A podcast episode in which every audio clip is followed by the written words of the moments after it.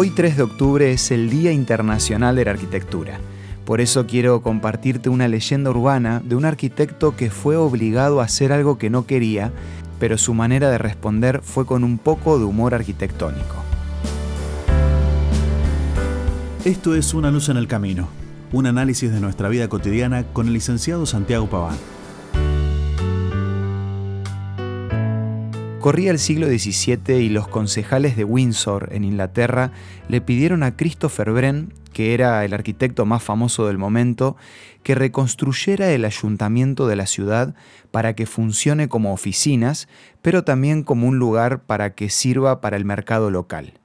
El experimentado arquitecto, siguiendo las instrucciones, rediseñó el edificio haciéndolo de dos pisos, con unas oficinas arriba y una galería abierta en la parte de abajo para que los mercaderes pudieran vender sus productos.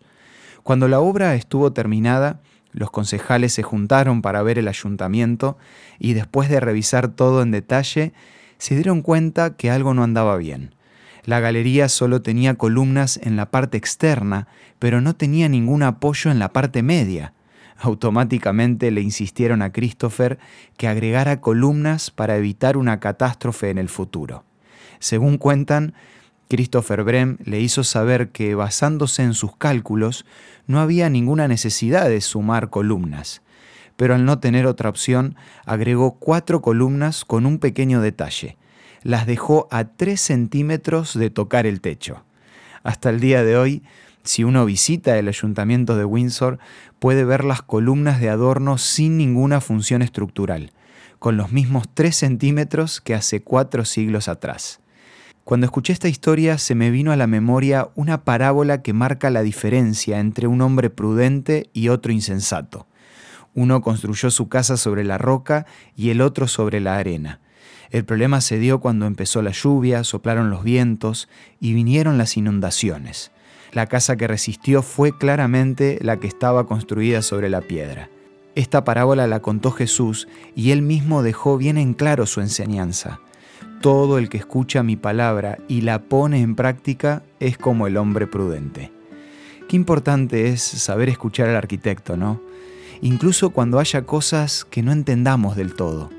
Porque a veces el no hacer caso a los consejos nos lleva a poner columnas innecesarias que lo único que hacen es estropear la obra del arquitecto.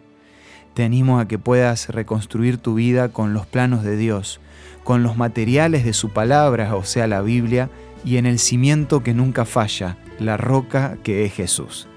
Si necesitas ayuda para empezar esta reconstrucción, no dejes de solicitar de manera gratuita la revista Por una vida mejor a nuestros puntos de contacto. Envíanos un WhatsApp al 1162 26 1229 o búscanos en Facebook como Una Luz en el Camino. La revista Por una vida mejor te va a ayudar a reconstruir tu vida sobre la roca, un día a la vez. Esto fue Una Luz en el Camino. Te esperamos mañana para un nuevo encuentro, cuando volveremos a decir... Permitamos que a lo largo de las horas de cada día Dios sea una luz en nuestro camino.